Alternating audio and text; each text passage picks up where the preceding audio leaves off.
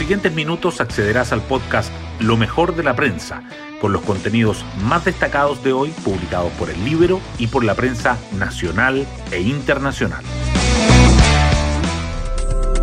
Buenos días, soy Magdalena Olea y hoy miércoles 24 de noviembre les contamos que ya empezó la casa de votos con miras a la segunda vuelta. Mientras los partidos de derecha se han ido plegando la opción de José Antonio Cast, lo propio ha hecho la izquierda con Gabriel Boric. Lo mismo ocurre con los ajustes programáticos. Se espera que para la próxima semana José Antonio Cast dé a conocer un nuevo texto, mientras el diputado magallánico ha intentado tomar la agenda de la seguridad, algo que no le resulta muy cómodo.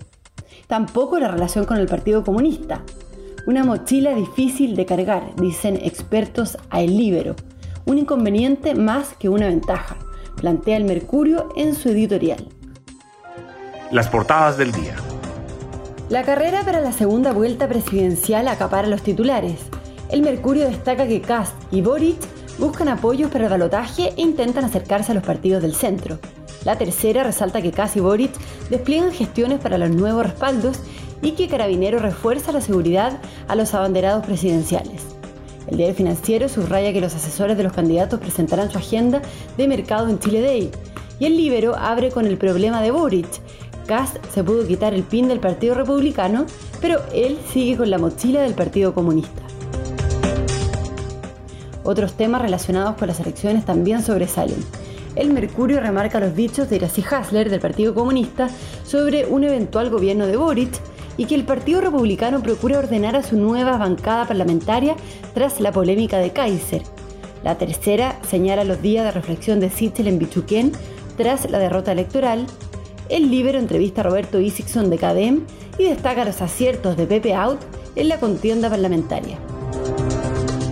Los diarios también llevan en portada que la convención realiza su primera sesión en el Bio Bio, que el mercado laboral crea casi 700.000 empleos en octubre y ya ha recuperado el 90% de los puestos de trabajo perdidos durante la pandemia y que el cuarto retiro avanzaría en comisión mixta sin el anticipo de las rentas vitalicias.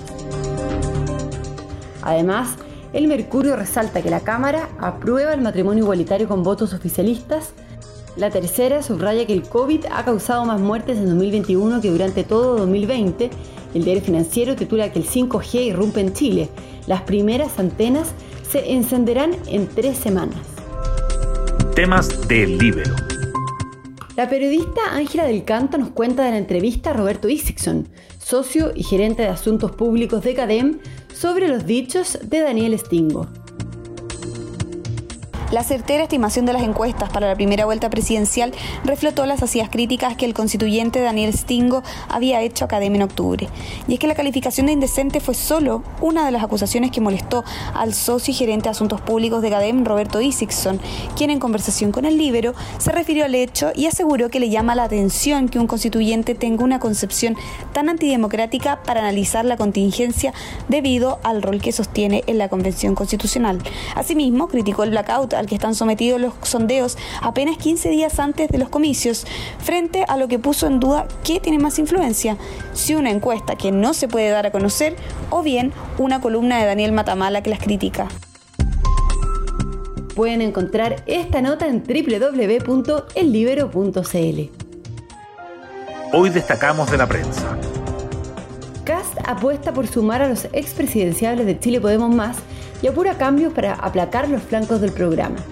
En medio de las definiciones que están adoptando los partidos oficialistas sobre los apoyos de cara a la segunda vuelta, el candidato del Partido Republicano ha mantenido contacto con Mario Desbordes, mientras que su entorno está haciendo gestiones con Joaquín Lavín y con Ignacio Briones.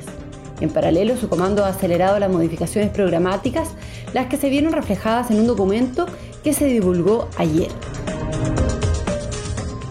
Boric se suma al apoyo de los líderes de la DC en medio de su intento por remontar en seguridad y por fortalecer a sus equipos.